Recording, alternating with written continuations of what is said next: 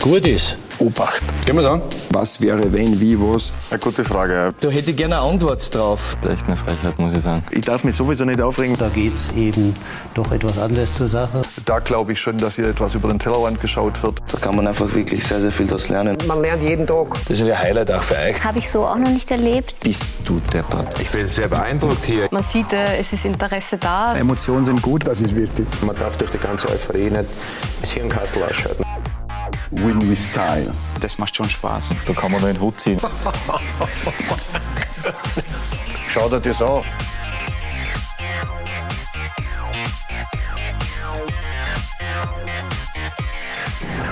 Der Montagabend auf Sky Sport Austria. Ich begrüße Sie ganz herzlich hier bei Talk und Tore, unserem wöchentlichen Talk-Format. Und die erste Hälfte des Grunddurchgangs, die ist gespielt. Wir ziehen heute ein Zwischenfazit und legen dabei ganz besonderen Fokus auf den Tabellenersten, den FC Red Bull Salzburg und auf den LASK, bei dem es irgendwie nicht ganz so zu laufen scheint, wie man es von den Linzern gewohnt ist. Und jetzt freut es mich ganz besonders, unsere Gäste begrüßen zu dürfen. Den Cheftrainer vom LASK, der nach einem durchwachsenen Auftakt seit gut einem Monat im Amt ist, Andreas Wielands. Verteidiger vom FC Red Bull Salzburg und er ist jetzt wegen einem Achillessehnenriss gerade eher bei den Zuschauerrängen und verfolgt von dort aus die Erfolge vom FC Red Bull Salzburg. Albert Walci. Danke, freue mich, dass ich hier sein darf. Und Sportjournalist und Sportchef der Oberösterreichischen Kronenzeitung, Georg Lebelhuber. Guten Abend. Freut mich, dass ich Sie heute bei uns begrüßen darf. Und Sie, meine Damen und Herren, Sie dürfen heute wie immer, Ihre Fragen an unsere Gäste stellen, und zwar über unsere Social-Media-Kanäle. Wir freuen uns auf Ihre Fragen und bevor es jetzt über Fußball geht, sprechen wir ganz kurz über das Thema Gesundheit. Albert Walci, Sie haben sich im März die Achillessehne gerissen, jetzt gerade in der Reha. Wie schaut denn da der Verlauf gerade aus? Ja, vielen Dank. Ähm, sehr, sehr gut aktuell. Ähm, geht der Weg nach oben und ähm, ja, bin jetzt kurz vorm Lauftraining. Ähm, der Prozess ist trotzdem noch sehr, sehr lange und äh, wir müssen wirklich von Woche zu Woche schauen. Aber aktuell läuft es sehr, sehr gut und ähm, ja. Das heißt, es geht bergauf und man kann auch hoffentlich bald wieder mit einem Comeback rechnen. Wir sprechen nachher noch mal genauer drüber. Und Sie, Andreas, Sie wären ja vor zwei Wochen schon hier gewesen. Auch Sie waren krank. Geht es Ihnen jetzt wieder besser? Mittlerweile geht es mir wieder gut. Stimme fehlt noch ein bisschen. Ähm, vielen Dank, dass ich die Möglichkeit bekomme, trotzdem noch einmal äh, hier eingeladen zu werden und hier zu sein. Ähm, wie gesagt, letzte Woche oder vor zwei Wochen war es ähm, leider aufgrund einer Grippe unmöglich. Noch einmal Dankeschön. Ja, aber es gibt ja auch genug Themen, über die wir heute sprechen können. Und bevor wir über die Themen sprechen, wollen wir ein bisschen aufs Wochenende zurückblicken. Georg Lebelhuber, wie waren Sie denn gestern mit dem LASK zufrieden? Ich war wieder mal überhaupt nicht zufrieden mit dem LASK, muss ich sagen, beziehungsweise mit den ersten 20 Minuten sehr. Dann hat eigentlich das eingesetzt, was wir schon das ganze Jahr verfolgen. Der LASK ein wenig schläfrig, nicht in der Lage, das Tempo hochhalten zu können. Und zuvor, und das glaube ich ist der entscheidende Punkt im ganzen heurigen Jahr, der sich vom Frühjahr weg bis eben jetzt zieht, es ist die Chancenverwertung, die ich weiß nicht, der Trainer, er kriegt nicht nur graue Haare, sondern einen grauen Bart, glaube ich, bei der Chancenverwertung. Kriegen Sie einen grauen Bart, Andreas? Den habe ich schon. Wird er bald ganz grau bei der Chancenverwertung? Ich, ich, hoffe, ich hoffe nicht. Ich meine, es steht für unseren Verein schwarz-weiß, also insofern ist es positiv. Ähm, aber ich glaube, es ist sehr gut zusammengefasst. Ich glaube, dass die ersten 20, 25 Minuten äh, absolut dementsprochen haben, wie wir unsere Mannschaft sehen wollen. Ähm, ich finde auch passend, dass wir uns dann einschläfern haben lassen, dass wir eben das Tempo nicht hochhalten haben können. Aber es liegt jetzt an uns, Tag und Nacht daran zu arbeiten, dass wir genau das erreichen, dieses Tempo, diese Intensität äh, auf den Platz zu bringen über 90 Minuten. Florian Fleck hat gestern nach dem Spiel gesagt, wir sehen da jetzt auch ein paar dieser Chancen. Es ist wie verhext. Wie will man denn versuchen, gerade dieses Thema auch mit der Chancenverwertung wieder zu verbessern? Wie versuchen Sie es? Ja, zum einen im Training. Also wir versuchen schon, äh, möglichst viele Situationen herzustellen, wo die Spieler zu Abschlusssituationen kommen. Äh, Im Training, das hat der Hussein Balic gestern auch in einem Interview gesagt, äh, funktioniert das ganz gut. Trotzdem, Training und Spiel sind nicht eins zu eins gleich, nicht miteinander zu vergleichen. Ähm, ja, wir, wir, arbeiten tagtäglich daran, ähm, eben genau, dass uns dieser Knopf aufgeht und ich bin sehr optimistisch, dass uns das sehr, sehr bald gelingt. Es war ja gestern die zweite Niederlage in Folge, vor allem auch seitdem Sie Trainer sind. Äh, was hat Ihnen denn gestern beim Spiel am wenigsten gefallen? Wo sehen Sie noch die größten Ansätze, auch zu verbessern? Ja, ich denke genau das, was schon angesprochen wurde. Also wenn man so in ein Spiel startet, dann muss man auf der einen Seite schon kritisieren, wie wir mit unseren hochkarätigen Chancen umgehen. Das ist einmal ähm, der erste Punkt. Der zweite Punkt ist dann, dass wir das Tempo nicht halten können.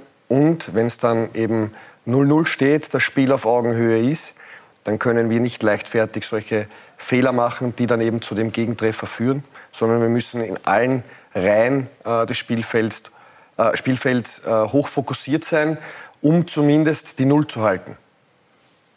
Sind es nur die Chancen oder gibt es auch noch andere Dinge, an denen man arbeiten muss? Ich glaube, der Lask muss an ganz vielen Dingen arbeiten. Äh, ich bin mit der Entwicklung grundsätzlich ganz und gar nicht zufrieden, wobei es gleichzeitig ist, sehr, sehr schwierig ist, den Lask zu kritisieren. Denn ich glaube schon, man sollte nicht vergessen, wo dieser Club herkommt. Also man ist 1965 zum Mythos geworden, weil man eben, eben Cup und Meisterschaft gewonnen hat. Dann war bis Beginn der 80er Jahre nicht viel. Dann war sehr, sehr lange Zeit für uns die spannendste Zeit eigentlich immer jedes Jahr der April. Von, ja, ich glaube am 29. gibt es immer die Lizenzen, die hat man teilweise nicht bekommen. Äh, dann ist es vor das Protestkomitee, vor das neutrale Schiedsgericht gegangen. Also der LASK hatte enorme wirtschaftliche Probleme und ich kann mich erinnern, äh, vor zwei, drei Wochen war ich mit Jürgen Werner frühstücken und der hat mir erzählt, 2014, äh, und das ist noch nicht so lange her, hat der Pavao Berwan nach dem Training gefragt, ob er sich zu Hause duschen kann, weil man nur zwei Duschen hatte. Heute hat der Lask, glaube ich, wenn ich mich nicht irre, 13 verschiedene Spiel- bzw. Trainingsplätze.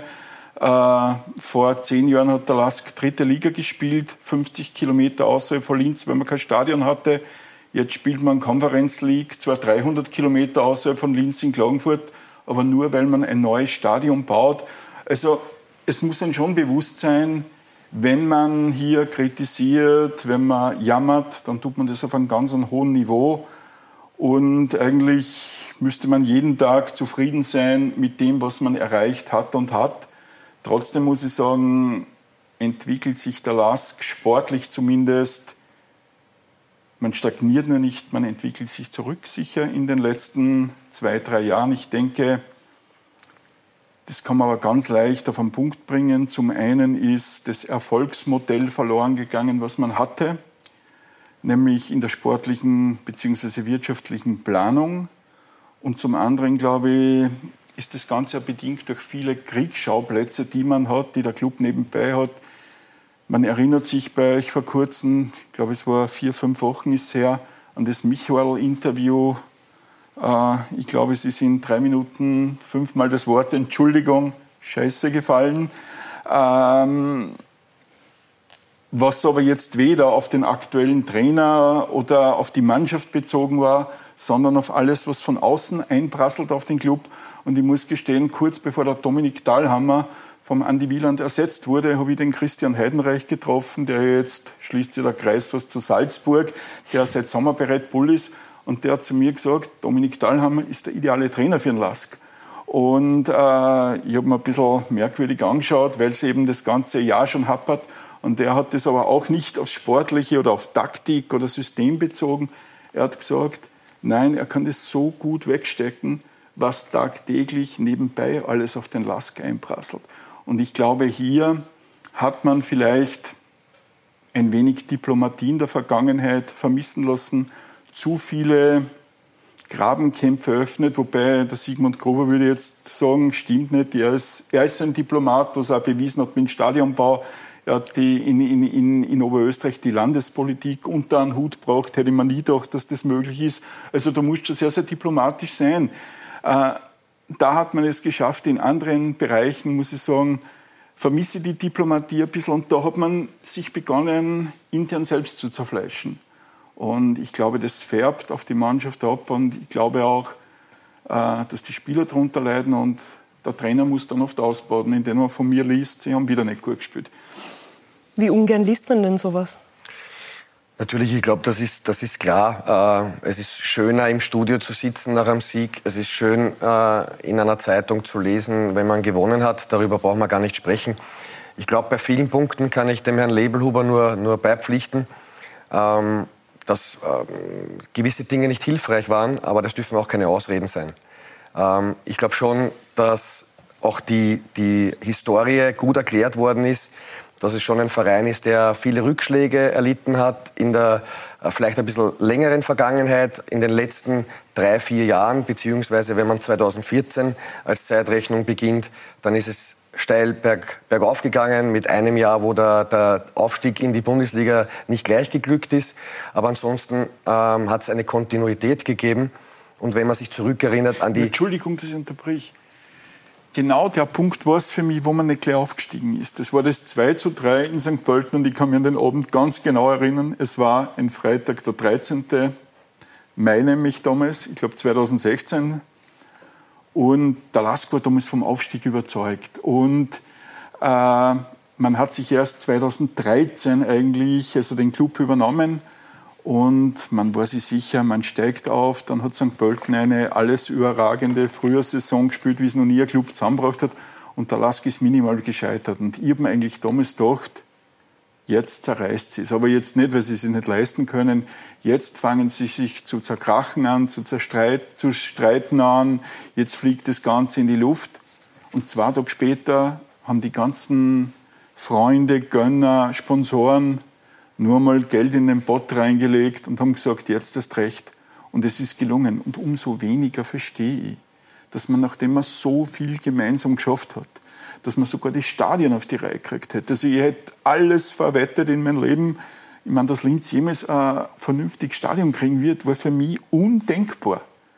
Und dann ist man gemeinsam beieinander gestanden und hat das präsentiert mit Politik, mit allem Bibabo und äh, hat so viel Rückenwind gehabt und dann erzeugt man sich selber Gegenwind. Also das, das verstehe ich bis heute nicht und ehrlich gesagt, du kannst recherchieren, wie du willst. Du verstehst zwar jede einzelne Person von den Protagonisten, die ja inzwischen teilweise nicht mehr dabei sind, in ihren Beweggründen, nur passen diese Aussagen dann alle nicht zusammen.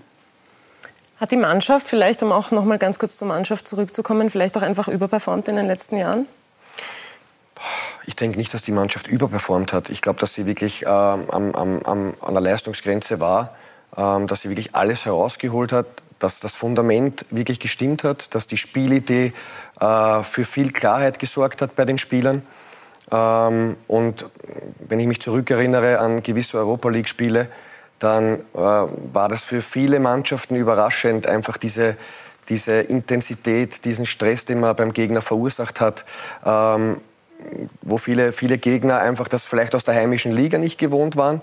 Ähm, und, und wir haben es dann Gott sei Dank auch geschafft, in der, in der, in der Liga ähm, auch, auch zu, zu, zu spielen und, und diese Intensität zu halten.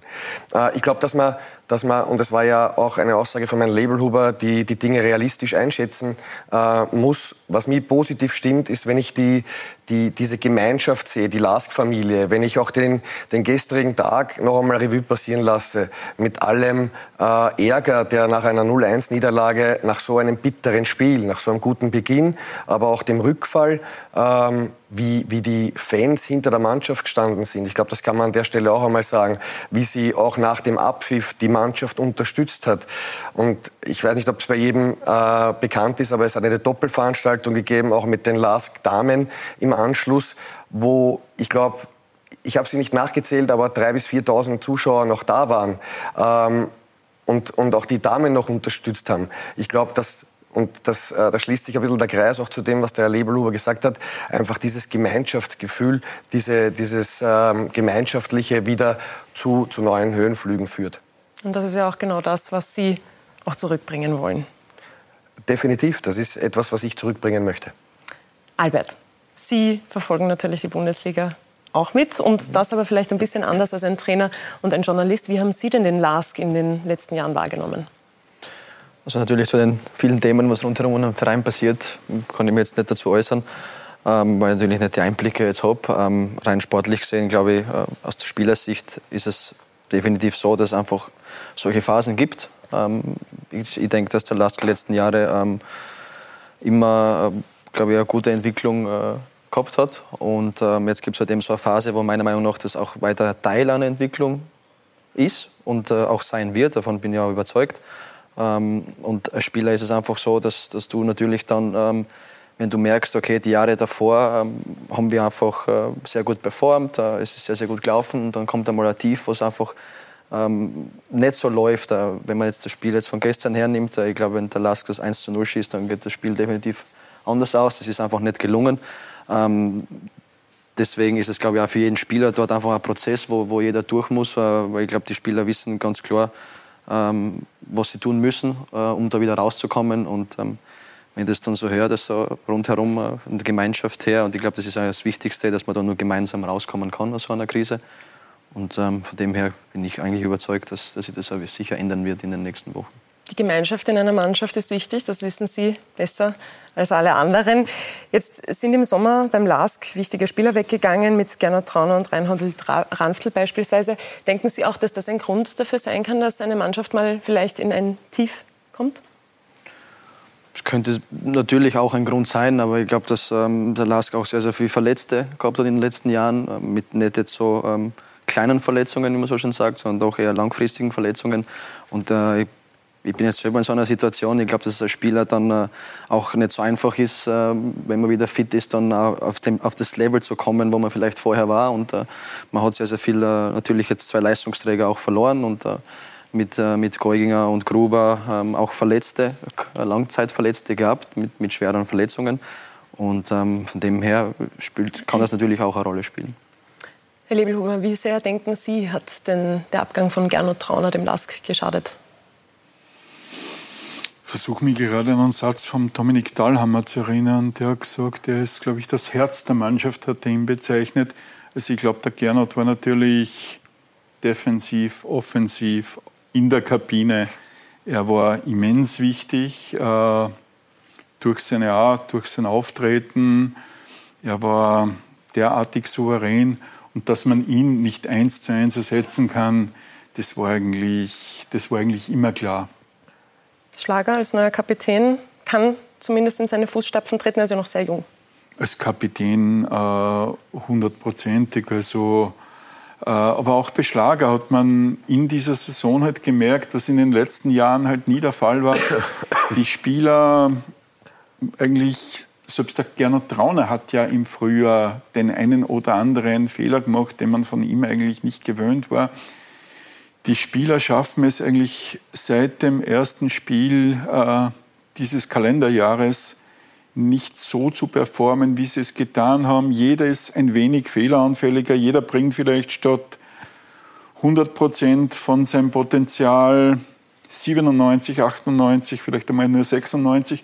Und in der Summe fehlen aber dann gleich 10 Prozent. Und das ist dann einfach äh, zu wenig. Andererseits muss man natürlich auch Spielern, die jahrelang auf einem Top-Level gespielt haben, sind nur Menschen, natürlich auch einmal zumuten, dass sie äh, eine Formtelle haben, was mich zum Beispiel im Frühjahr völlig überrascht hat, dass so viele Spieler, ich drücke es jetzt ein bisschen vielleicht überspitzt aus, so viele Spieler gleichzeitig außer Form waren, beziehungsweise halt nicht an ihre Normalform herangekommen sind. Ich kann vielleicht der Trainer besser erklären als ich, wie sowas möglich ist. Also mir ist früher tue ich mir ein bisschen schwer zu sprechen, weil da war ich nicht Teil des Trainerteams. Ich, ich wollte nur äh, noch was vorschalten. Ähm, ich denke schon, dass, äh, wenn man mich persönlich fragt, dass der Gernot Trauner das Herz äh, war. Ich denke, dass wir über, einen, über einen Spieler sprechen, der über Jahre hinweg ähm, den Spielstil des Lars geprägt hat, der ähm, sowohl auf dem Platz als auch neben dem Platz ein, eine Führungspersönlichkeit war, den eins zu eins zu ersetzen, das ist schwer. Auf der anderen Seite muss man es auch ganz realistisch einordnen. Der Gernot ist 29 Jahre alt, ähm, hatte, glaube ich, in den letzten Jahren schon wirklich gute Angebote aus dem Ausland, hat jetzt die die Möglichkeit äh, genutzt, um eben noch mal was anderes zu sehen, um vielleicht eine, eine größere Liga, in einer größeren Liga zu spielen, um vielleicht auch die Möglichkeit zu haben, im österreichischen Nationalteam zu spielen. Äh, das war immer ein Grundsatz, sowohl von Jürgen Werner als auch von Sigmund Gruber, ähm, diesen Weg nicht zu verbauen. Äh, und ich glaube, das muss man auch akzeptieren. Auf der anderen Seite, weil jetzt auch der, der Reine Ramftl ähm, ähm, angesprochen wurde, da, da verhält sich's ähnlich. Und ich glaube, dass der Umbruch einer von zwei Hauptfaktoren dafür ist, ähm, dass das äh, Werkel noch nicht hundertprozentig rennt. Es ist natürlich das Ziel, äh, auch von mir, dass wir die, die Spieler, die jetzt äh, neu dazugekommen sind, und da sind Spieler dabei mit sehr, sehr hoher Qualität, äh, möglichst schnell ähm, der Spielidee auch zuzuführen, damit sie sie, ähm, ja, damit die Spielphilosophie in Fleisch und Blut übergeht und wir dieses Spiel auch zu 100 Prozent ähm, durchziehen können es ist ganz objektiv so, wir haben es 20, 25 Minuten richtig gut gespielt, aber das reicht nicht. Und das muss unser Anspruch sein, das muss unser, ähm, unser, unser Learning sein, dass wir an dem arbeiten, dieses Spiel, das wir gestern gesehen haben, über 20, 25 Minuten über das ganze Spiel spielen können. Wobei, Entschuldigung, Bitte. Äh, der Lask hat ja nicht nur einen personellen Umbruch gehabt damit, sondern es hat ja im heurigen Jahr, also im Frühjahr begonnen, auch einen, ich sage nicht einmal spielerischen, taktischen Umbruch gegeben. Der Herr Thalhammer wollte halt äh, ja, den Lask ein mehr Ballbesitz, Fußball äh, aneignen. Und ich glaube, das hat ebenfalls zu einer Verunsicherung geführt. Dann hat man wieder einen Schritt zurück gemacht. Äh, der Herr Wieland versucht jetzt wieder an das alte System anzuknüpfen. Und ich glaube, wir haben uns das im Vorgespräch draußen unterhalten, ja, James Holland, der hat damals gesagt, wer gekommen ist, er hat ein halbes Jahr gebraucht, um sich an dieses Spiel zu gewöhnen. Er hat Fußball neu lernen müssen. Das hat er wortwörtlich gesagt, kann sich vielleicht auch alleine schwer vorstellen. Und dann sieht man vielleicht, wie komplex das ist und auch wie schwierig das jetzt für einen neuen Trainer ist, Zumal er ja, jetzt haben wir zwar Länderspielpause gerade gehabt, aber er hat ja keine Zeit zum Trainieren. Er hat am Sonntag gespielt, Donnerstag spielt er in Armenien, äh, Sonntag spielt er gegen Altach, aber drei Tage später oder vier Tage spielt er Cup gegen WSG Wattens, äh, WSG Tirol. Man hat keine Zeit, dass man irgendwas wirklich einübt. Also es ist ein schwieriger Prozess im Moment. Sie haben gerade einen Spieler angesprochen, der für Interesse gesorgt hat. Vor allem, wie Dominik Thalhammer ihn auf einmal nicht mehr mit in den Kader genommen hat. James Holland. Bei Ihnen jetzt auf einmal wieder mit in der Startelf. Warum denn das? Hat Dominik Thalhammer nicht dasselbe Potenzial in ihm gesehen wie Sie? Ich kann zum Verhältnis zwischen, äh, zwischen Dominik Thalhammer und James Holland wenig sagen. Ich kann das bewerten, was ich seit Sommer gesehen habe. Äh, der James hat sich professionell verhalten, obwohl die Situation für ihn mit Sicherheit schwer war. Ähm, einfach auch, und ich glaube, das ist auch medial erklärt worden, der, der Dominik Dahlhammer wollte einen gewissen Umbruch auch auf dieser Position einleiten. Ähm, ich glaube, dass jetzt die letzten Leistungen von James dafür sprechen, ähm, dass er sich den, den Platz verdient hat. Ähm, und so, solange er diese, diese Leistungen abrufen kann, solange wird er auch ein Thema sein äh, für die Mannschaft um Sie. Sie sind jetzt der neue Trainer. Wir wollen natürlich darüber sprechen, was Sie machen. Und Sie, Sie haben sich eine Aufgabe angenommen, die ja, im Moment vielleicht nicht ganz einfach ist, aber er will Sie wieder zum Erfolg führen. Christoph Jochum. Wer, wo, was, warum, wie? Land. Anti Wieland. Es gilt, die W-Fragen zu beantworten über diesen Mann, der seit mittlerweile sieben Pflichtspielen der Chef ist. Auf der Bank, des LASK.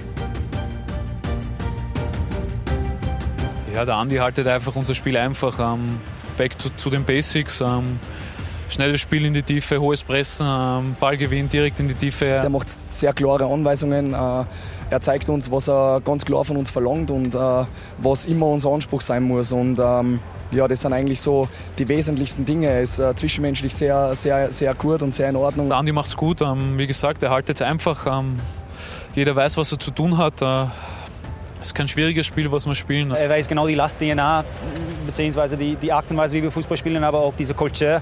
Und bei ihm ist es back to the basics. Basis im Fußball, Punkte einfahren. Insofern ist die sportliche Situation immer noch, naja, schwierig. Gestern das 0 zu 1 gegen den WRC, damit zunächst zwei Niederlagen in Folge. Tabellenplatz 10, das ist alles unter den Erwartungen.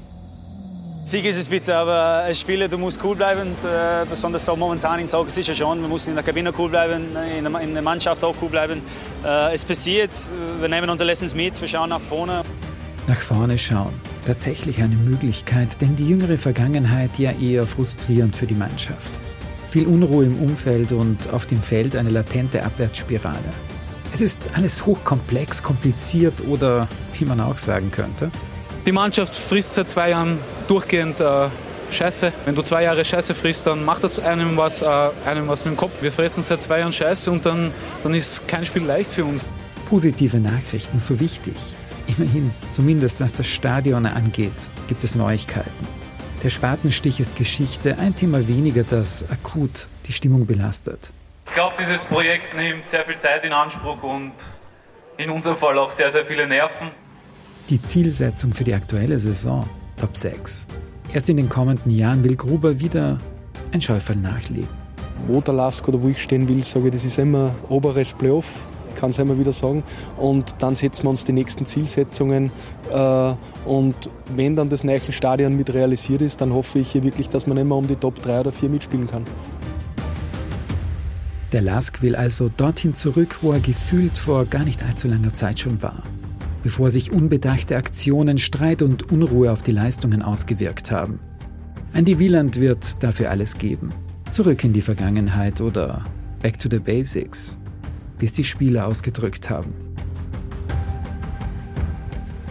Back to Basics, zurück in die Vergangenheit. Lask DNA, Powerfußball, wie auch immer man es nennen will. Was sind denn Ihre Ziele mit dem Lask? Meine Ziele sind äh, die nächsten Wochen möglichst positiv zu gestalten. Den Weg, den wir eingeschlagen haben, kontinuierlich weiterzugehen, auch mit Rückschlägen, wie zum Beispiel das gestrige Spiel. Ähm, aber kontinuierlich daran zu arbeiten, tagtäglich wirklich ähm, auch äh, nicht nur das Mannschaftstraining herzunehmen, um, um, um sich weiterzuentwickeln. Äh, die Trainingsvorbereitung, die Trainingsnachbereitung. Das heißt, jedem Spieler äh, jeden Tag ein Stück besser zu machen. Das heißt, dass wir äh, wirklich individuelle Programme haben, dass wir mit den Spielern ähm, an Disbalancen arbeiten, dass wir den Spielern, und so wie es der Herr Lebelhuber vorher auch gesagt hat, ähm, dadurch, dass wir wenige Trainings haben, auch durch, durch Videomitschnitte, durch äh, Videotraining zeigen können, äh, was sie besser machen können, äh, wie sie äh, in gewissen Situationen sich zu verhalten haben. Ähm, um noch bessere Leistungen und stabilere Leistungen ähm, auf den Platz zu bringen, äh, um zu alter Stärke zurückzufinden. Ja, und Sie haben bis 31.12.2021 Vertrag, sind jetzt seit gut einem Monat im Amt. Wie lange werden wir Sie denn beim LASK sehen? Was wünschen Sie sich und gibt es vielleicht auch irgendwelche Vorgaben vom LASK, die Sie erfüllen müssen, damit es weitergeht mit Ihnen? Es gibt jetzt, es gibt jetzt keine, keine äh, Punkteanzahl, die ich, die ich erreichen muss. Aber, aber ich glaube, es ist schon relativ klar, dass das Ziel des gesamten Vereines ist, ähm, das obere Playoff zu erreichen. Ähm, auch wenn die Tabellensituation im Moment nicht rosig ausschaut, ist trotzdem bis auf Salzburg und Sturm ähm, alles sehr eng beieinander.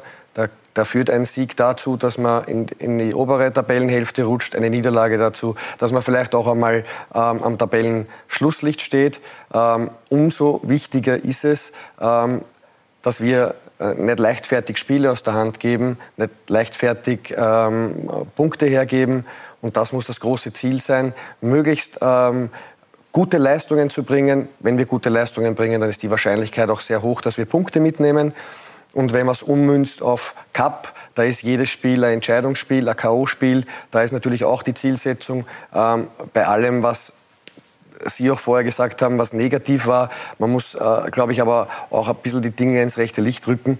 Ähm, trotzdem es vielleicht in der Meisterrunde nicht so gut funktioniert hat, steht dem gegenüber, dass man im Herbst Sporting Lissabon 4-1 äh, geschlagen hat und so in die Gruppenphase der Europa League äh, eingezogen ist oder auf der anderen Seite, dass man ins Cupfinale gekommen ist. Ähm, ich glaube, dass in der letzten Saison auch nicht alles schlecht war. Ähm, die Meisterrunde ja, ich die war die letzte Saison schlecht geredet. Ich habe eigentlich äh, das Kalenderjahr 2021 schlecht geredet und ohne irgendwas abwerten zu wollen. Äh, der Weg ins Cup-Finale war nicht der allersteinigste, sage ich einmal. Aber man muss es trotzdem erstmal schaffen. Selbstverständlich. Nein, nein, man muss es erst einmal schaffen. Aber was mich eben so dran stört, ist eben diese lange Phase, wo man eigentlich, also ich glaube, man hat ja in diesem Kalenderjahr Punkteschnitt in der Liga unter 1,0, ne? ganz knapp.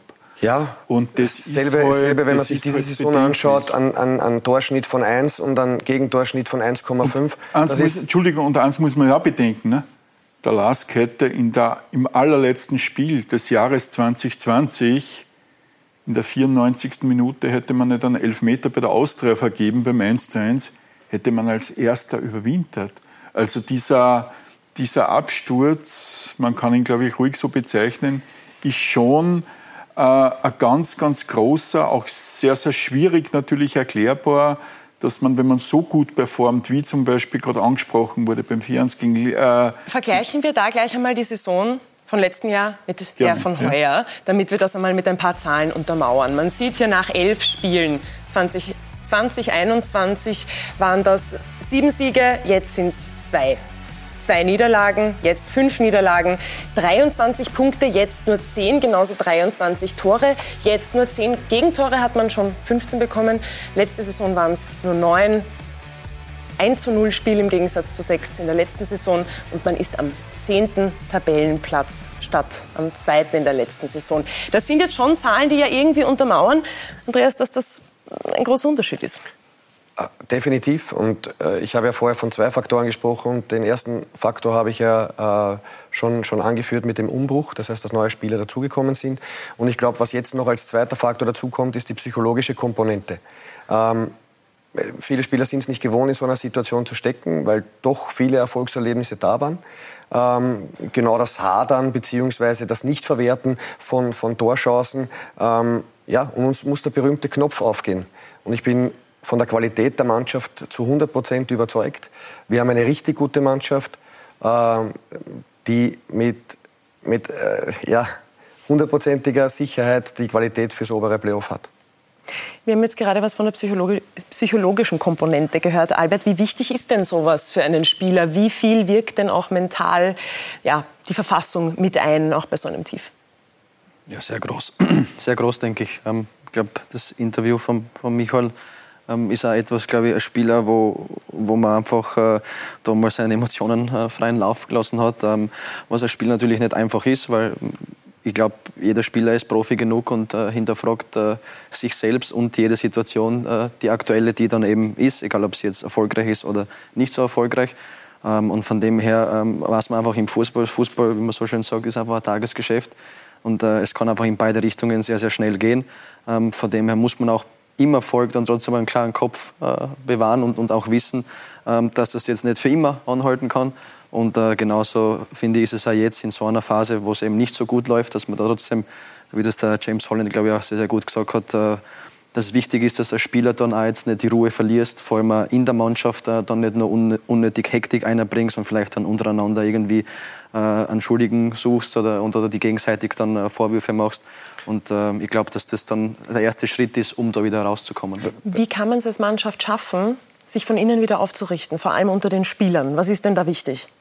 Also ich glaube jetzt, dass äh, der Lask ein, ein gesundes Mannschaftsklima äh, gehabt hat am Anfang der Saison und er jetzt weiterhin hat. Ähm, ich glaube, dass, dass man Spieler dann einfach äh, natürlich dann anfängt untereinander vielleicht äh, sehr, sehr viel noch zu diskutieren und äh, für Lösungen, äh, Lösungsansätze zu suchen. Dass vielleicht jeder Spieler sich selbst noch mal hinterfragt, okay, was kann ich noch zusätzlich dazu beitragen? Ähm, wie, wie gut kann ich mich auf mein Spiel vorbereiten? Wie, wie fokussiert gehe ich in das nächste Training? Ähm, um, um da einfach dann wirklich auch gemeinsam und vielleicht einmal einen Spieler dann auch mitzunehmen, der jetzt vielleicht sich nicht gut fühlt, weil jeder Spieler verarbeitet es anders. Der andere kommt besser damit klar, der andere schlechter. Und da gilt es dann einfach auch, die Spieler dann wirklich auch alle mitzunehmen, um dann auch dann gemeinsam rauszukommen.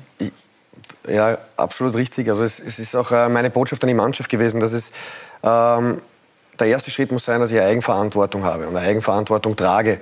Das heißt, so wie es der, der Albert auch richtig gesagt hat, dass ich jeden Tag schaue, ähm, dass ich meinen Beitrag dazu leiste, dass wir da rauskommen. Auf der anderen Seite die Teamverantwortung. Das heißt, ähm, ich schaue zuerst mal auf mich und ich deute mit, mit, mit dem Finger nicht auf andere.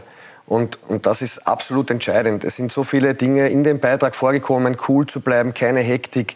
Ich glaube auch, dass wir, dass wir den Blick nach vorne richten müssen und schauen müssen, was die Zukunft bringt. Ähm, weil Spiele, die ich schon verloren habe, die kann ich nicht mehr ändern.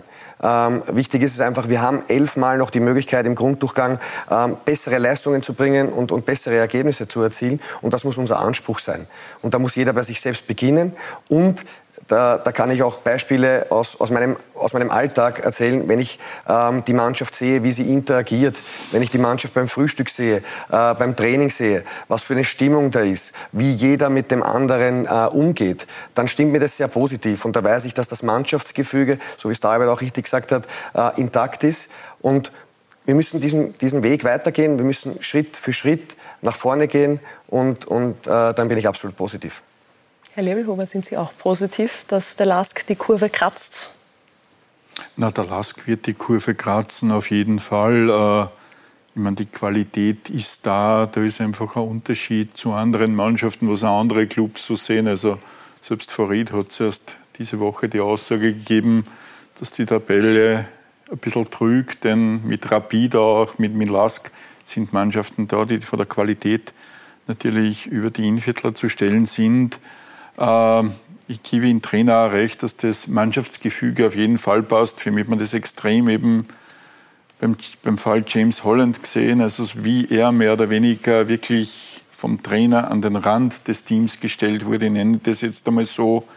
Er hat sich voll eingebracht, um anderen zu helfen, wie er es eigentlich bisher gemacht hat. Du hast eigentlich beim Training keinen Unterschied gesehen zu früher und umgekehrt auch die Mitspieler gegenüber dem James. Also äh, das Mannschaftsgefüge stimmt hundertprozentig.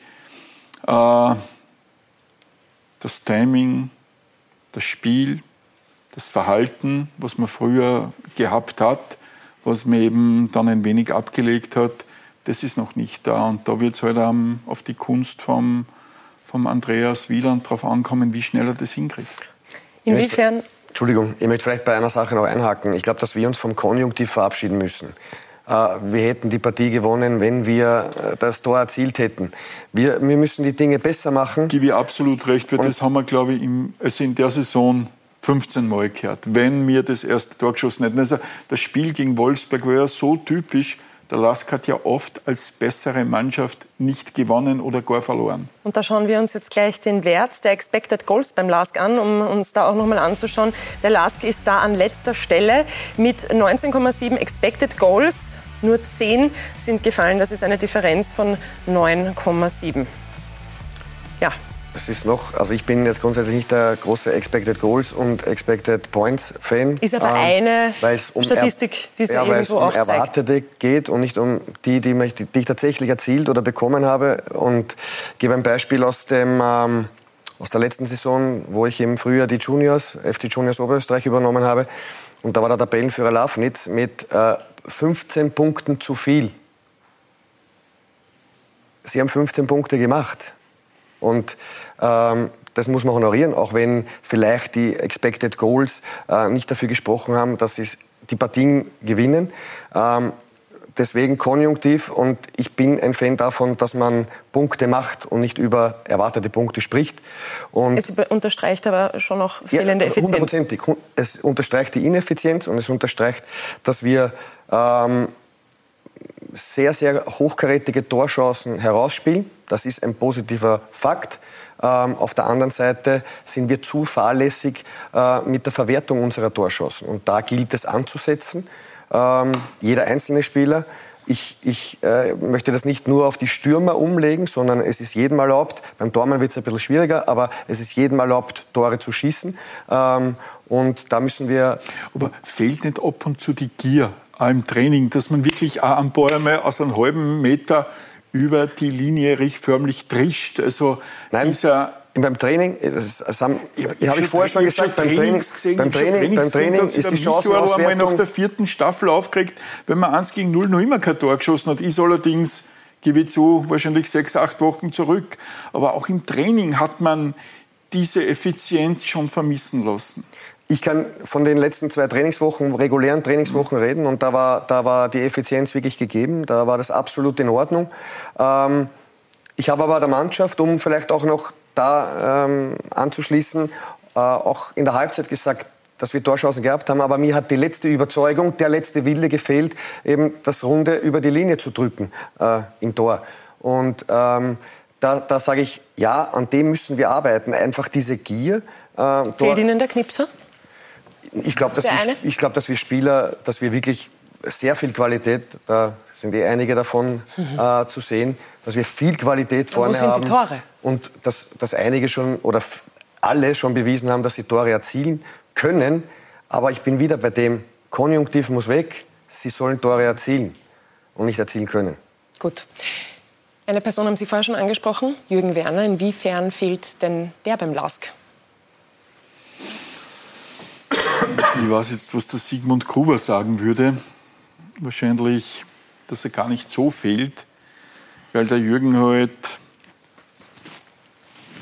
ja, sehr schwer in, in, in Strukturen zu passen ist. Der Jürgen ist irgendwo wie ein Spieler halt am Feld so ein Freigeist ist. Der hat heute einmal einen Spieler aus Südamerika geholt, nächste Woche zwei Afrikaner für die Juniors zum Probieren, zum Testen. Die hat man dann vielleicht wieder nach Hause geschickt oder andere nach Hause gespielt, geschickt. Und der, und der Sigmund Gruber sagt eben, dass man struktureller arbeiten müsste. Auf der anderen Seite, glaube ich, kann sich der Lask schlecht erlauben, einen Mastermind wie den Jürgen vorzugeben. Und äh, da habe ich schon ein bisschen Probleme und da sehe ich ein Problem, nämlich in der Gesamtheit Jürgen Werner zum Beispiel sagt, Wieland ausgezeichneter Trainer. Also soll jetzt überhaupt nicht respektlos oder, oder Kritik am, am, am aktuellen Trainer sein, aber er hat wenig Bundesliga-Erfahrung. Jetzt hat man einen Sportdirektor geholt,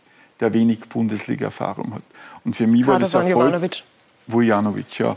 Und, oder der keine Bundesliga-Erfahrung eigentlich hat. Und für mich war das Erfolgsmodell des Lask immer, dass man eigentlich zwei Personen gehabt hat, mit Sigmund Gruber und mit Jürgen Werner, wo sich jede perfekt oder nahezu perfekt seinen Job erledigt hat. Der Sigmund Gruber im wirtschaftlichen Bereich, der Jürgen Werner im sportlichen Bereich. Und eigentlich ist man sich zumindest außen nicht in die Quere gekommen, intern sicherlich einige Male. Ich habe sogar gehört, äh, dass es des Öfteren schon ja, ein wenig geknistert haben soll, harmlos ausgedrückt. Aber äh, ich glaube nicht, dass es so gut ist, wenn Sie, oder dass der Sigmund Gruber den Jürgen jetzt da nur irgendwo als sportlicher, ich nenne es jetzt einmal, Berater oder, oder Mastermind wirklich ersetzen kann, auch wenn er sich natürlich jetzt sechs, sieben Jahre extrem mit Fußball auseinandergesetzt hat. Aber Werner hat es 40 Jahre gemacht oder, oder sagen wir 30 Jahre, hat ein riesen internationales Netzwerk aufgebaut. Ähm, ich glaube, hier, gegen, hier geht einige Erfahrung ab. Sie haben gelacht. Wie sehen ich Sie? Ich habe geschmunzelt, weil bei 40 Jahren dann wird man im, Nein, im Jürgen ein bisschen Unrecht tun, so alt ist man nicht. Das stimmt, ja. das stimmt. Ich habe es ja dann... Okay. Alter Wurscht, wie sehen Sie es? Äh, Sigmund Gruber und Jürgen Werner denen beiden habe ich zu verdanken, dass ich heute beim LASK bin. Die beiden haben mich zum LASK geholt. Ähm, Jürgen Werner genauso, äh, dass ich dann bestellt wurde als Co-Trainer äh, bei den Profis, das heißt beim LASK. Äh, ich habe den, den beiden, auch dem Jürgen, extrem viel zu verdanken. Äh, ich glaube, über die Qualitäten von Jürgen Werner brauchen wir nicht sprechen. Einfach was, was äh, ich nicht 40 Jahre, aber was die, die jahrelange Erfahrung mit Spielern betrifft, dieses Auge im Scouting, Spieler äh, Potenzial zu erkennen, ähm, auch Kader zusammenzustellen. Ich glaube, der Jürgen war ja, und das ist nicht immer publik, bei mehreren Kaderzusammenstellungen verantwortlich, die wirklich erfolgreich gespielt haben. Von dem her ähm, ein, ein, ein, ausgezeichneter äh, Fachmann im, im, im Fußballbereich. Wir haben jetzt viel über den Lask gesprochen und wollen jetzt einen kleinen Schwenk machen zu Albert Walci und zum FC Red Bull Salzburg, wo es diese Themen im Moment nicht wirklich gibt. Oberes Playoff, unteres Playoff, wurscht. ist in der Bundesliga eigentlich nicht wirklich ein großes Thema. Ähm, wir sprechen gleich ein bisschen über die sportliche Thematik. Davor aber noch mal ganz kurz zum Thema mit der Reha. Wann werden wir Sie denn wiedersehen? Schwierige Frage. Ähm, natürlich äh, hoffentlich so schnell wie möglich, ist ganz klar mein Ziel. Ähm, aber aufgrund der, ja, der, Schwere der Verletzung ist einfach ein schwer fixes Datum jetzt zu nennen. Ähm, das Ziel ist, das große Ziel wäre im Jänner in der Vorbereitung 100% fit zu sein und äh, mit der Mannschaft dann äh, komplett einzusteigen und äh, auf das arbeiten wir aktuell hin. Es sind ja gerade zwei Verteidiger verletzt. Ramalho ist nicht mhm. mehr da. Sie können in der Verteidigung in mehreren Positionen spielen. Jetzt gerade hätte es ja gut gepasst. Hat es jetzt gerade noch ein bisschen mehr wehgetan vielleicht auch, der Zeitpunkt? Ehrlich gesagt war das ein Thema am Anfang der Saison, ähm, weil natürlich die äh, Verletzung ja Ende März passiert ist und ähm, natürlich äh, wir gewusst haben, ähm, dass im Sommer wieder einiges verändern wird. Es ist für jeden Spieler wieder eine neue Chance, äh, sich zu beweisen, neuer Trainer, ähm, neues Team. Ähm, das war definitiv in meinem Kopf am Anfang. Trotzdem äh, bin ich doch so weit und äh, habe mich dann mit der aktuellen Situation einfach äh, anfreunden müssen, weil es einfach die Realität ist. Und die Realität ist, dass ich bis Dezember der Mannschaft definitiv nicht helfen kann. Und äh, mein Fokus ist einfach äh, auf das nächste Jahr, äh, um da einfach wieder voll fit zu sein. Sie sind vielseitig einsetzbar und Ihr Trainer, der hat ein paar nette Worte für Sie gefunden, Matthias Jeißle. Der sieht Sie in einer ganz besonderen Position oder eher Posten. Wir vermissen ihn äh, nicht nur in der Kabine, sondern vor allem auch auf, auf dem Platz. Äh, jetzt immer wieder äh, scheint er öfter in Taxam auf im Trainingszentrum, weil er doch auch näher jetzt wieder am Mannschaftstraining dran ist. Aber ja, wir erwarten ihn mit großer Sehnsucht wieder zurück auf den Platz. Er scheint zumindest seinen Mitspielern sehr zu fehlen, so wie Sie über ihn sprechen. Welche Rolle spielt er denn in der Mannschaft trotz seiner Verletzung? Ja, zum Beispiel ein Posten, den er innehat, ist der Posten des Kassenwarts und ähm, den erfüllt er mit Bravour, äh, auch wenn er nicht immer da ist, aber er hat da schon ein gutes Händchen und ein, ein gutes Gespür, wie er die Jungs anpacken muss. Ähm, er ist immer eine frohe Natur, hat äh, aber eine gute Stimmung, äh, ist ein guter Typ und deswegen freut es mich, wenn er bald wieder zurück ist. Für den Posten des Kassenwarts, da braucht es schon viel Vertrauen zu einem Spieler, oder? Natürlich, aber das, das gebe ich ja. Also, äh, ich, da, ich mache das mit Max zusammen, mit Max Weber. Ähm, und äh, ich bin zwar nicht so oft jetzt in Taxam, äh, das wird sich jetzt in den nächsten Wochen wieder ändern. Ähm, aber ich höre und sehe alles, aber ich nicht dort bin. Und äh, von dem her ja, muss das halt dann bestraft werden. Sie hören und sehen alles. Mhm. Sie sind vor allem auch ein Fels in der Brandung in der Mannschaft, sind schon sehr, sehr lange dort, seit 2019, eher ungewöhnlich für Salzburg. Welchen Platz nehmen Sie denn in der Mannschaft ein, vor allem auch jetzt, wo Sie verletzt sind? Was können Sie denn trotzdem beitragen? Aufgrund dessen, dass wir heuer wirklich eine sehr, sehr junge Mannschaft haben, ähm, ist, glaube ich, mein Part einfach, äh, da ich da doch jetzt das dritte Jahr hier bin, einfach den Spielern äh, etwas mitzugeben, äh, vor allem auch den Spielern, die vielleicht dann äh, nicht zu viel äh, Einsatzminuten bekommen, ähm, weil es einfach sehr, sehr wichtig ist, auch im Erfolg. Äh, es ist dann natürlich oft die größte Aufmerksamkeit auf den elf Spielern gerichtet, ähm, aber ich bin trotzdem äh, der Meinung und habe es jetzt in den letzten Jahren immer wieder gesehen, wie wichtig einfach das komplette Gefüge ist, auch, auch im Erfolg, weil die anderen Spieler müssen natürlich auch funktionieren. Und äh, man sieht es immer wieder, es geht sehr, sehr schnell im Fußball. Eine schwere Verletzung hier oder einmal äh, ein Ausfall dort und dann äh, musst du einfach bereit sein. Und äh, ich finde einfach, dass äh, meine Rolle jetzt in, in, dem Sinne so ist, dass äh, ich versuche, den Spielern mitzugeben, dass es eben sehr, sehr schnell gehen kann. Und du als Spieler dann eben die Eigenverantwortung wieder auf dich nehmen musst um dich auf das auch vorzubereiten. Dass, wenn du dann gebraucht wirst, einfach 100% äh, bereit bist. Ja, und Spieler wie Sie sind für das Mannschaftsgefüge, das bei Red Bull Salzburg ja perfekt funktioniert. Sie beweisen es Jahr für Jahr, sehr, sehr wichtig. Wie wichtig, Andreas, sind denn Freundschaften innerhalb so einer Mannschaft? Ich glaube, die entstehen zwangsläufig. Ähm, es ist, wenn man, wenn, man, wenn, man, wenn man seine Mitspieler öfter sieht als seine Freundin oder Frau, dann glaube ich, ähm, ja, entsteht das. Und, und wenn ich mal unsere Mannschaft anschaue, ähm, da sind wirklich viele, viele innige Freundschaften. Da ist wirklich, auch wenn gewisse Mannschaftsabende dann äh, veranstaltet werden, wo gemeinsam an den See gefahren wird, ähm, wo einfach dieses Teamgefüge noch einmal gestärkt wird, äh, dann ist das ein absolut äh, positiver Effekt. Ähm, ich glaube, dass es in anderen Nationen ein wenig anders ist. Ich habe da schon das eine oder andere aus England gehört, wo es vielleicht äh, nicht so innig ist. In Österreich, glaube ich, ähm, ist das, ist das äh, normal. Wie schwer ist es denn, wenn man Freunde verliert? Verliert, weil sie weggehen, nicht wirklich verliert. Denken Sie da an jemanden? Ich, ich glaube, äh, ich weiß, wenn Sie ansprechen, äh, mit, mit einer Ramalja und einer Coronel, ähm, waren das natürlich sehr, sehr äh, gute Freunde von mir, ähm, auch privat sehr, sehr viel unternommen. Ähm, aber wie gesagt, es entsteht natürlich zwangsläufig ist gut gesagt. Äh, man kommt in eine Mannschaft, äh, man lernt, man lernt sich kennen. Ähm, es geht trotzdem um Sportliche. Äh, jeder will spielen, es ist trotzdem ein Konkurrenzkampf. Ähm, aber sowas belebt das Ganze natürlich auch. Also ich, ich finde, man muss dann nicht irgendwie zu persönlich werden, wenn man jetzt einen Konkurrenten hat und, und der spielt öfters als ich. Das kann man dann auch sportlich am Platz, sage ich, muss man das dann einfach trennen. Das, das im Training geht es um das er will spielen, ich will spielen. Ähm, von dem her ähm, muss man da einfach, äh, das darf man das einfach nicht vermischen. Aber ich glaube, abseits vom Platz ähm, fügt, also entsteht dann einfach ein, gewisse, äh, ein gewisses Gefüge und, und äh, wir haben ja jetzt, ähm, wenn ich jetzt hernehme, ich weiß nicht, ob das jetzt gut ist, ob ich das sage, aber der Christensen ist auch so jemand, der, der zum Beispiel einmal zum Burgeressen einladen zu sich nach Hause. Und äh, dann kommen dann auch äh, ein paar Spieler. Und äh, ich finde, das, das, das macht dann, da entsteht einfach dann ein gutes Gefühl. Äh, wir haben ja doch sehr, sehr viele Spieler von äh, überall her. Ähm, die Sprache ist dann bei uns eigentlich äh, kaum ein Problem, weil eigentlich jeder äh, ja, genügendes Englisch, Englisch spricht. Und von dem her macht es einfach sehr, sehr viel Spaß in so einer Mannschaft natürlich. Darf man bei Salzburg keine Burger essen? Doch, darf man, glaube ich schon. Aber es muss halt passen. Gut. Jetzt haben Sie gesagt, zwangsläufig, das haben wir jetzt oft gehört, zwangsläufig hat man ja dann auch Spaß mhm. und vielleicht sagt Ihnen dieser Song etwas.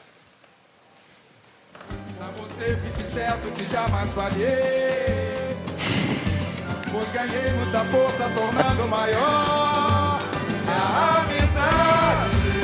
haben Sie das her, bitte? Ist auch getanzt worden dazu oder wie kann man sich das ja, vorstellen? Wollen Sie vielleicht mal herzeigen, wie das ausschaut? Ah, nein, nein, bitte nicht. Nein, okay. Ähm, ja, erzählen Sie mal, was fällt dazu ein? Also kurz erklärt, das ist ein brasilianischer Klassiker, äh, was ich äh, dazu weiß. Ähm, es geht um Freundschaft. Und ähm, ja, das war einer der Lieblingssongs vom, vom André Ramalho und vom Carlos Coronel. Und ähm, ja, ich weiß nicht warum, aber anscheinend war das so so einer, einer Willkommensgruß für jemanden, der, der so als Freund irgendwie ein gewisses, eine gewisse Basis aufgebaut hat zu ihnen und dann haben sie es jetzt mal abgespielt und dann äh, kann man sich das recht unterhaltsam vorstellen, wie sie dann da, ja, der eine beweglicher, der andere ein bisschen steifer. Dann, äh, Wer tanzt gut? Das will ich jetzt wissen. In unserer Mannschaft? -huh. Ich glaube, da Jerome Ongene ist da. Und wer nicht gut? Wäre es ganz schlimm? Boah, schwer zu sagen, aber Nein. Ich würde jetzt einen Sladi und einen Max da vorne hinstellen. Liebe Grüße an dieser Stelle. Und eine Grußbotschaft, die haben wir auch noch mitgebracht von, Sie raten? Andi Ulmer. Nein, André Ramalho. Ah, wirklich? Amizade. Wie geht's, Bruder? Alles gut? Valcinho, äh, ich vermisse dich. Ich hoffe, geht's dir gut. Ich warte immer noch auf deinen Besuch. Du redest nur zu viel, aber bis jetzt gar nichts. Und ja, Bruder, aber äh, ich weiß, du arbeitest sehr hart an deinem Comeback. Und ja, ich hoffe, bist du so schnell wie möglich wieder auf dem Platz. Du verdienst das, mein Bruder. Und Leute, bitte frag einfach Walch, wieso weiß der alles, was passiert im Verein? Er weiß alles. Also wenn du irgendwas wissen willst, da musst du Walch fragen. Und Bruder, nur noch ein Ding. Schau mal. Leo vermisst Polaris. Mach's gut, Bruder. Das ist ein Wahnsinn, das Video. Valcinho, warum wissen Sie denn alles im Verein? Ich, ehrlich gesagt bin jetzt ein bisschen überfordert. Äh, ich würde gerne wissen, in welchen ähm, Bezügen er das jetzt äh, meint. Ähm, was definitiv so der, der, Fall ist, ist einfach, dass ich sehr kommunikativ bin, äh, einfach quer durch mit allen Spielern. Also ich, ich schränke das jetzt kaum auf irgendeine Gruppe ein, ähm, weil es einfach immer wieder interessant ist, neue Sachen von einfach verschiedenen Menschen, verschiedenen Nationen, Kulturen einfach zu hören und zu lernen. Und ähm, ja, vielleicht äh, höre ich ja immer wieder irgendwelche Ziele von verschiedenen Spielern. Äh, ja, ich komme Ziele von verschiedenen Spielern ist vielleicht gut, weil eine Sache, die ja gerade viele interessiert, Mhm. ist, Sie wissen schon, was Mhm. kommt, ich sehe es im Gesicht, wo wird Karim Adeyemi hingehen? Und wie lange wird man ihn noch bei Salzburg sehen? Sie wissen es ja vielleicht. Wäre möglich, dass ich es weiß, aber aktuell weiß ich es wirklich nicht. Ähm, es ist schon so, dass ähm, natürlich äh, medial ist es ja äh, kein Geheimnis mehr, ähm, sehr, sehr viel äh, ja, spekuliert wird und, und geschrieben wird. Ähm, es- gibt sicher Interessenten, ähm, ist jetzt nicht gerade äh, verwunderlich. Ähm, er ist auch ein sehr, sehr guter Freund. Er ist auch sehr, sehr lange schon äh, bei uns im Training dabei gewesen, schon äh, seit 2020 im Jänner, damals im Trainingslager in Doha, schon bereits mitgereist. Ähm, ist wirklich äh, ein super Typ, äh, wie viele auch der anderen jungen Spielern, äh, jemand, der gleich versucht hat, sie in die Mannschaft zu integrieren, ähm, wirklich sehr, sehr sympathisch ist und äh, auch äh, sehr, sehr guter Fußballer ist und er das von von Anfang an eine gewisse Einstellung mitgebracht hat. Ich glaube, dass er es nicht immer einfach gehabt hat bei uns. Ähm, war es die Auswechslung noch von letzter Saison in der ersten Halbzeit noch. Das sind auf so Kleinigkeiten, die natürlich für einen jungen Spieler dann auch in seiner Entwicklung, glaube ich, wichtig sind. Und äh, von dem her freut es mich irrsinnig für ihn, dass es so gut läuft, weil er hat sich das wirklich verdient und ähm, äh, er hat sehr, sehr viel, sehr, sehr hart dafür gearbeitet. Herr Lebelhuber, wo sehen Sie denn Karim Adeyemi in der kommenden Zeit? Er weiß alles äh, über Salzburg und er weiß es nicht. Äh, Aber wo würden Sie ihn denn vielleicht sehen? Interessenten sollen Borussia Dortmund, Bayern München sein. Also ich glaube, er würde eher zur Borussia als zu Bayern passen. Ähm, aber ich glaube, es, es ist wirklich noch keine Entscheidung gefallen. Also ich bin überzeugt, er würde zumindest sonst da sitzen und würde sagen, ich weiß, aber ich darf es nicht sagen. Ich glaube, da ist noch lange keine Entscheidung gefallen. Und wird vielleicht auch abhängen, wie er weiter performt. Vielleicht ja schon Natürlich, äh, am Mittwoch gegen Wolfsburg. Am Mittwoch in Wolfsburg. Ja, mit Karim Adeyemi, mit Matthias Jeißle Rekorde, Rekorde, Rekorde und fast, aber nur fast hat man am Wochenende den nächsten Rekord gebrochen. Und zwar, dass man die ersten elf Ligaspiele in Folge gewinnt. Aber so ein kleiner Ausrutscher, der darf auch mal passieren, oder? Markus Klima. Ups. Naja, kann ja mal passieren. Ja, das kann natürlich auch einmal passieren, dass Salzburg ein Spiel in der Liga nicht gewinnt. Bei uns hat vielleicht dann auch ähm, etwas die Genauigkeit gefällt, die letzte Konsequenz, dass wir ähm, uns richtig viele Chancen rausspielen. Ihr gnadenloser Ehrgeiz sorgt dafür, dass seine Bullen nur halbwegs zufrieden sind, wenn am Ende ein Sieg auf dem Papier steht. So wie das in den ersten zehn Runden ja immer der Fall war. Voll da, von Anfang an. Jung, jünger Salzburg, gut, besser. Salzburg. Noch jünger als letztes Jahr ähm, und wir haben das heute gerockt. Und ja, ich kann es noch öfter sagen, wir sind überglücklich. Runde für Runde wird immer ein Stückchen deutlicher, das könnte seine Saison werden. Karim Adeyemi, plötzlich deutscher A-Nationalspieler. Zurzeit kommen äh, nur Träume in Erfüllung und das ist äh, absolut unglaublich und ähm, ja, ich muss es noch ein bisschen real realisieren und äh, ja, es ist absolut Wahnsinn. Und da ist ja noch die Champions League. Des Wahnsinns nächster Akt. Ein 1:1 beim Elfmeterdrama in Sevilla. Absolute Achterbahn der Gefühle, würde ich es beschreiben. Der Sieg gegen Lille? Emotionen, Party, Feierstimmung. Ja, riesig. Ich denke, es war ein Bombenspiel von uns. Heute war schon sehr emotional und äh, auch ein Stück weit eine Erleichterung äh, für viele Spieler. Der erste Champions League-Sieg, von dem her ja, freut es mich extrem. Die kann keiner stoppen. Salzburg eilt auch in der Liga von Erfolg zu Erfolg. Ja, ich bin immer glücklich, wenn ich dem Team helfen kann. Doch unverwundbar sind auch diese Bullen nicht. Am Samstag in Alltag erstmals in der Liga kein Sieg in dieser Saison. Ausgerechnet vor Wolfsburg. Wir wollen natürlich wieder, wieder drei Punkte holen äh, und äh, Tabellenführer in der Champions League bleiben. Das ist das große Ziel. Ähm, dafür müssen wir aber deutlich mehr machen als heute.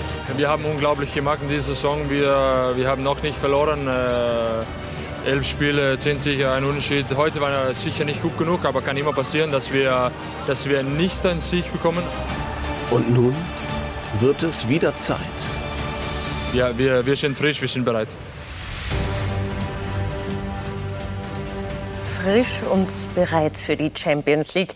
Trotzdem hat es ein 1 zu 1 gegen Altach am Wochenende gegeben. Warum war es denn genau Altach nach zehn Mannschaften, die man besiegt hat, die dieses 1 zu 1 hinbekommen haben? Ich denke, das hätte jede Mannschaft sein können. Ähm, Alltag auswärts ist, äh, man muss trotzdem mal gewinnen. Äh, wir fahren jetzt nicht hin und, und starten schon mit einer Führung. Ähm, natürlich war davor die Länderspielpause, schon der zweite Block sozusagen äh, zu Ende. Und ähm, ich glaube, man sieht, äh, wie viele Spieler bei uns unterwegs waren. Und äh, man hat, glaube ich, auch im Spiel dann gemerkt, ähm, dass einfach dann ja, die letzten letzten Prozent einfach äh, vorne in der Dynamik, in der Bewegung vielleicht auch äh, gefehlt haben, um dann das äh, entscheidende Tor noch zu machen. Ähm, meiner Meinung nach äh, gehört das einfach zum Fußball. Für uns war eigentlich klar, wir gewinnen jetzt nicht von, vom ersten Spieltag bis zum letzten jedes Spiel. Ähm, von dem her haben wir das analysiert und äh, blicken jetzt, glaube ich, nach vorne auf das Spiel am Ma Mittwoch. Matthias Jeißler hat es genauso gesehen wie Sie nach dem Spiel. Jetzt eine Frage, Sie haben alle drei Trainer miterlebt. Marco mhm. Rose, Jesse Marsch und Matthias Jeißle. Matthias Jeißle fällt ja gerade sehr auf. Wie sind diese drei Trainer denn im Vergleich? Puh, eine gute Frage. Ähm, natürlich jetzt vom Matthias ähm, habe ich jetzt dies, diesen taktischen Bereich jetzt nicht so extrem, äh, weil ich als Spieler natürlich nicht am Platz stehe. Ich, merk, ich war natürlich bei ein paar äh, Besprechungen dabei und äh, was natürlich auffällt, ist definitiv, dass er ähm, sehr, sehr viel Wert auf Disziplin legt und auch auf die, auf die Trainingseinstellung bereits unter der Woche. Er ist da sehr, sehr streng und verlangt auch sehr, sehr viel. Ähm, wenn man jetzt alle drei hernimmt, dann haben sie, glaube ich, jeder also eine gewisse, also seine eigene Persönlichkeit, sind trotzdem sehr, sehr kommunikativ mit der Mannschaft. Ähm, von der Spielidee her ähm, haben wir äh, bei Marco natürlich mehr Wert auf Ballbesitz gelegt. Äh, dann haben wir beim Jesse noch mehr, viel, viel mehr Wert darauf gelegt, auf das Pressing, ähm, dass wir den Ball sch schnellstmöglich nach vorne spielen und, und den Gegner so gesehen kaum Ruhephasen geben, wo wir vielleicht davor gewisse äh, ähm, Phasen kontrollierter gespielt haben. Und ähm, ich glaube, dass jetzt äh, der Matthias so eine sehr, sehr gute Mischung findet, wo wir im Ballbesitz äh, den Spielern sehr, sehr viel Selbstvertrauen auch zuspricht und auch den Spielern ähm, die Möglichkeit auch gibt, ähm, die Pässe mit einem gewissen Risiko auch zu spielen, im Ballbesitz mutig zu sein und äh, einfach sehr, sehr äh, variabel auch zu agieren. Trotzdem natürlich bleibt der Hauptfokus, und das ist, glaube ich, jedem bewusst, ähm, im Pressing mit, äh, gegen den Ball und auch noch Ballverlust. Und äh, ja, ich glaube, der Erfolg spricht für ihn. Ähm, es läuft sehr, sehr gut, vor allem äh, nach dem großen Umbruch, äh, noch so vielen jungen Spielern, die dazukommen sind, für die sehr viele, äh, glaube ich, die ersten Bundesligaspiele ja auch waren in dem Jahr. Ähm, dass natürlich dann so gut funktioniert, ist natürlich für die Entwicklung der ganzen jungen Spieler sehr, sehr gut, weil sie früh lernen müssen, Verantwortung zu übernehmen und mit den Spielen dann natürlich auch weiter wachsen und sich dann dem Niveau immer, immer mehr anpassen. Matthias Jeißle, er bestätigt seinen Erfolg. Sie beobachten ihn sicher auch, so wie es viele Journalisten im Moment tun. Ja, ich bin nicht ganz so nah dran wie natürlich am Lask, aber ich habe schon vor der Saison von Kollegen auch aus Salzburg gehört, na ja, wie wird es sein mit so einem jungen Trainer? Es hat manche sogar gegeben, die geglaubt haben, mit so einem jungen Trainer wird Salzburg weniger gut performen und vielleicht, ja, es ist, sind natürlich die Namen Rapid gefallen, vor allen Dingen Vielleicht könnte man Salzburg heuer doch abfangen. Und ich muss sagen, wie Salzburg bisher performt, und da ändert das 1 zu 1 in Alltag überhaupt nichts dran, ist eine richtige, richtig starke Leistung und gleichzeitig auch eine kleine Ohrfeige gegenüber allen anderen. Das muss man schon fast ein wenig sagen. Ähm, ja, die sind richtig gut und wie gut hat da der Andreas Wieland wir haben nach dem 1 zu 3 des Lask in Salzburg gesprochen. Der Marco Ragut hat sogar gesagt, er traut Salzburg theoretisch 32 Siege in dieser Saison zu. Wir haben es, glaube ich, beide nicht für möglich gehalten, weil irgendwann passiert natürlich sowas und wahrscheinlich werden sie auch früher oder später irgendwann einmal verlieren, ist ja klar. Du musst überall erst gewinnen, aber das ist schon wirklich exzellent. Und auch natürlich, was danach kommt, also welche Spieler Salzburg immer wieder abgibt und welche da auftauchen von unten. Da sieht man eben die Durchgängigkeit und wie das Ganze ja, geplant ist bei Salzburg. Grandios. Andreas, Sie sind auch ein sehr junger Trainer, zweitjüngster Trainer nach Matthias Jeißle. Was sagen Sie denn in der österreichischen Bundesliga? Was sagen Sie zum Auftritt von Matthias Jeißle, vom Trainer von Red Bull Salzburg? Ja, da muss man Respekt zollen. Ähm, das ist überragend. Es, auch trotzdem jetzt unentschieden gespielt wurde, in Alltag, glaube ich, ist die Serie absolut beeindruckend. Und wenn man dann äh, auf der anderen Seite noch die internationalen Auftritte sieht, dann, dann, dann spricht das äh, eine ganz eigene Sprache. Ich glaube, was, äh, was, was das Besondere an Salzburg ist, ist nicht nur ähm, die Kraft, die dahinter steht, sondern eben auch, dass es ein ganz klares Bild gibt. Wir haben die drei Trainer gesehen. Alle drei Trainer sind sehr, sehr gut beschrieben worden vom Albert, haben aber alle ein sehr, sehr klares Bild im, im, im, in ihrem, von ihrem Spiel äh, und werden auch aufgrund äh, dieser Tatsache ausgewählt. Ähm, Ist das vielleicht auch was, was Sie sich dann mitnehmen können von diesen Trainern? Haben Sie auch dieses klare Bild? Ich denke, dass man von Salzburg sehr, sehr viel mitnehmen kann. Ähm, Strukturen, äh, Ausbildung der Spieler, Scouting vor allem der Spieler, ähm, aber auch als Trainer in der Vermittlung. Ähm, habe auch das eine oder andere Mal bei, bei Red Bull hospitieren dürfen, war, war sehr, sehr lange in der Akademie tätig, wo auch äh, jedes Jahr zwei, zwei Spiele stattfinden, beziehungsweise sechs Spiele gegen Red Bull Salzburg. Äh, und da, da merkt man einfach, ist auch schon angesprochen worden, diese Durchgängigkeit, diese Nachhaltigkeit. Ähm, und das ist schon beeindruckend. Und ich denke, und das muss man äh, zusammenfassend auch, auch betonen, dass aufgrund äh, dieser professionellen Arbeit von Salzburg die gesamte Liga besser geworden ist. Sie sind mittendrin beim FC Red Bull Salzburg und Sie merken natürlich auch, dass diese Schere zwischen Salzburg und dem Rest der Vereine in Österreich immer größer wird. Wie weit kann, soll und wird das noch gehen?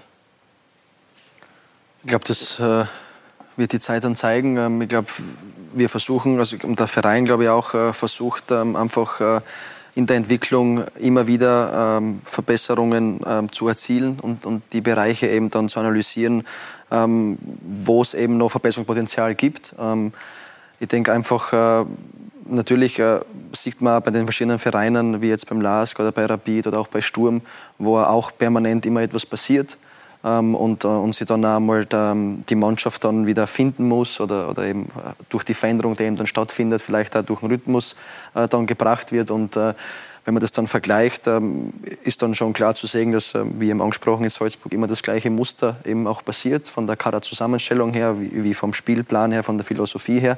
Und ähm, sozusagen die Spieler schon, speziell die vielen jungen Spieler, die noch nachkommen, den Stil bereits vorher schon spielen und wissen, ähm, wie, was dann auf, auf einer zukommt.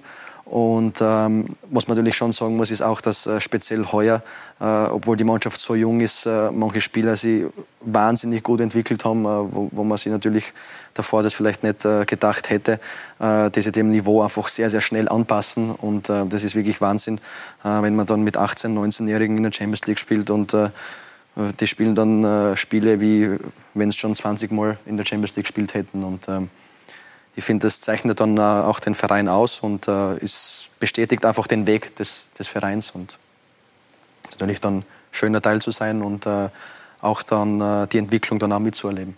Stichwort Champions League. Sie haben es gerade angesprochen. Am Mittwoch wartet Wolfsburg auf Salzburg. Was erwartet man sich denn von diesem Spiel und was wird es brauchen, um gegen die Deutschen zu gewinnen?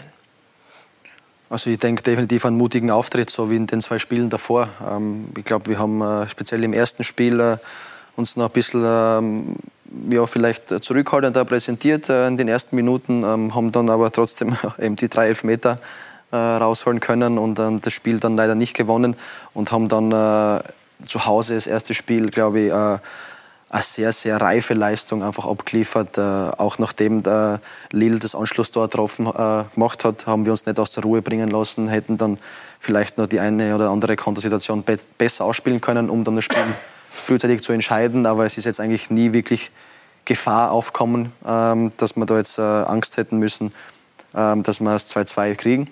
Ähm, von dem her denke ich, wird es jetzt auch wichtig sein, gleich mutig, äh, ein mutiger Beginn ähm, gegen einen Gegner, glaube ich, der es äh, recht defensiv angehen wird. Ähm, haben wir jetzt heute einen, einen wichtigsten Stürmer eben äh, Corona-bedingt auch noch verloren. Ähm, nichtsdestotrotz ist Wolfsburg äh, trotzdem sicher ein unangenehmer Gegner mit trotzdem sehr viel Qualität. Und äh, ich denke, dass es ein sehr, sehr spannendes Spiel werden wird. Andreas, auf Sie wartet am Donnerstag Alashkat Matuni.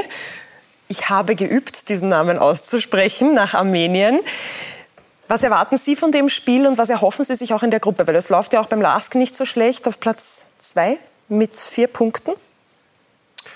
Ja, grundsätzlich glaube ich, äh, kann man davon sprechen, dass es kein Gmade Wiesen ist, ähm, sondern wieder eine, eine wirklich große Herausforderung. Eine Mannschaft, die in der armenischen Liga schwer zu bewerten ist, aber aufgrund ihrer, ihrer Auftritte in der Conference League schon aufgezeigt hat. Mir ist schon bewusst, dass sie mit null Punkten in der Tabelle am Schluss stehen aber ähm, es von uns trotzdem wirklich äh, eines guten Auftritts bedarf. Und wir äh, eben genau an dem arbeiten wollen, was ich vorher auch schon angesprochen habe, ähm, dass wir unser Spiel über einen längeren Zeitraum durchziehen. Und dann äh, bin ich hundertprozentig davon überzeugt, dass wir dann auch Punkte mitnehmen werden. Wir drücken natürlich beiden Vereinen die Daumen wenn es um die internationalen Bewerber geht, da hält man ja auch zueinander. Herr Lebelhuber, wir sind am Ende unserer Sendung angelangt. Eine kurze Einschätzung noch von Ihnen. Was trauen Sie denn den beiden Vereinen zu im Europacup? Ich beginne beim Meister bei Salzburg. Äh, Salzburg traue ich auf jeden Fall zu Hause sehr viel zu. Stadion, glaube ich, ist das erste Mal ausverkauft, wirklich mit 29.000 Zuschauern. Dann äh, ist schon erwähnt worden, bei Wolfsburg, die ohne dies Problem im Angriff haben, fehlt der Wout Weghorst. Das ist der Torgarant praktisch. Zudem, glaube ich, hat die Mannschaft gerade nach einem guten Meisterschaftsbeginn eigentlich eine sehr schwierige Phase. Ich glaube, sie haben die letzten sechs Pflichtspiele nicht gewinnen können. Und kurz die, zum Lask. Die letzten sogar verloren und dann noch schnell zum Lask. Ja, äh, Ehrlich gesagt, über den armenischen Fußball tue ich mir sehr, sehr schwer. Kann man nur schwierig was sagen. Ich glaube, es ist ein Gegner, den man besiegen wird. Ich habe heute schon von armenischen Sportler gehört, der Lask wird gewinnen, weil in Armenien ist Boxen, Ringen und beim Gewichtheben sind wir gut, aber nicht beim Fußball. Trotzdem muss ich sagen, ich glaube, das wichtigere Spiel für den Lask in dieser Woche ist das Heimspiel am Sonntag gegen Alltag. Gut, dann drücken wir beiden Vereinen die Daumen. Meine Damen und Herren, es hat uns sehr gefreut, dass Sie heute mit dabei waren. Das Spiel vom LASK gegen Alashkat Matuni und natürlich auch das Spiel von Salzburg gegen Wolfsburg sehen Sie live hier auf Sky am Mittwoch um 18 Uhr. Hier zum Beispiel die Champions League, das Spiel gegen Salzburg nicht verpassen. Und wir freuen uns, wenn Sie beim nächsten Mal wieder mit dabei sind bei Talk und Tore am Montag. Herzlichen Dank auch an unsere Gäste, die heute hier waren. Und wir freuen uns, wenn Sie beim nächsten Mal wieder mit dabei sind. Bis bald und auf Wiedersehen.